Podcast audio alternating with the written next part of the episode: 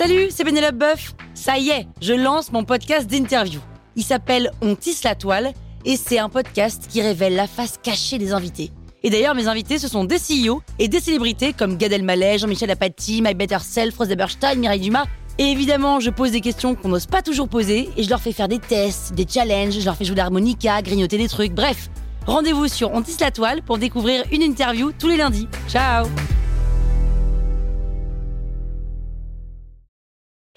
Sur écoute. Salut, c'est Caroline Jurado. Vous avez envie de capter la crypto? Vous êtes au bon endroit. Un épisode par jour et vous aurez fait le tour. Vous allez devenir riche. Power Angels.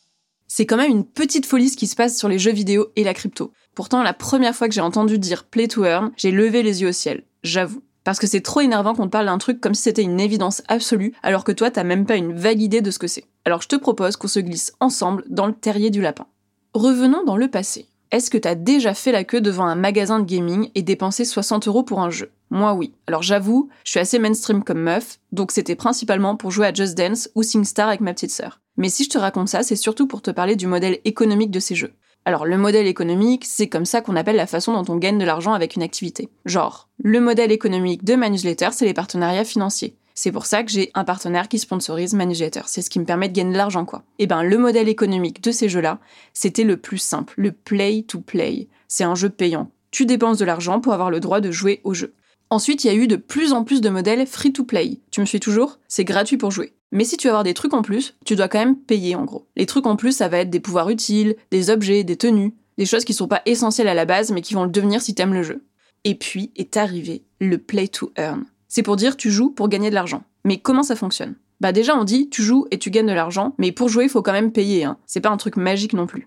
Concrètement, tu vas payer pour acheter un pion pour jouer au jeu. Sur le jeu qui s'appelle Sorar, tu vas payer pour obtenir une équipe de foot. Sur Decentraland, tu vas payer pour obtenir une terre. Sur Axie Infinity, tu vas payer pour obtenir un genre de Pokémon. Sauf que ce pion que tu achètes, il va être unique et il aura une vraie valeur. C'est un NFT qui est enregistré à ton nom sur la blockchain. Et puis tu commences à jouer. Et plus tu joues, plus tu crées de la valeur sur le jeu, plus tu vas être récompensé en token du jeu.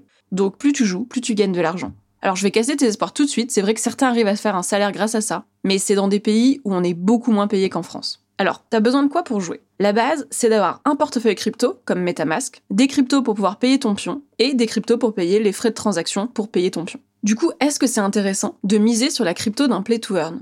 Je te vois venir, tu te dis, moi je m'en fous de jouer au play to earn. Je veux faire de l'argent. Et du coup, je vais miser sur le token du play to earn. Ben, c'est là que la notion de tokenomie entre en jeu. Panique pas. La tokenomie, c'est l'économie du token. C'est en gros comment tu crées les conditions pour que le prix du token de ton jeu puisse faire de la croissance. Puisque le prix du token dépend de l'offre et de la demande, c'est comment je fais en sorte de créer un environnement propice à ce qu'il y ait plus de demandes que d'offres. Retiens que s'il y a plus de demandes que d'offres, le prix de ton token augmente. Concrètement, ça veut dire que s'il y a plein de gens qui jouent à ton jeu, au jeu auquel tu joues ou au jeu duquel tu achètes le token, le prix va augmenter. Mais il y a eu un méga gros foirage qu'il faut que je te raconte. C'est le jeu CryptoBlade. C'est l'un des premiers jeux sur une blockchain qui s'appelle la Binance Smart Chain. Le but, c'est de se battre contre des ennemis. Et quand tu gagnes, tu reçois des jetons du token. Quand le jeu s'est lancé, comme c'était plutôt bien fait, il y a eu énormément de succès. Il y avait une croissance constante de joueurs, et dans le même temps, le token a réussi à avoir une énorme croissance. Donc la demande était plus forte que l'offre. Sauf qu'à un moment, quand les nouveaux joueurs se sont fait plus rares et que les joueurs initiaux ont commencé à arrêter de jouer, et eh ben à ce moment-là, il y avait plus de demandes que d'offres et les prix ont dégringolé. Il y a eu un petit regain au moment du lancement du jeu Axie Infinity qui a relancé la croissance des nouveaux joueurs, donc les prix sont remontés, puis ça s'est de nouveau essoufflé. Et là, c'est vraiment terminé. Ça, ça veut dire qu'il faut te renseigner sur les méthodes qui sont mises en place pour réguler l'offre et la demande. Mais bon, tu sais ce que c'est qu'un play to earn, sur écoute.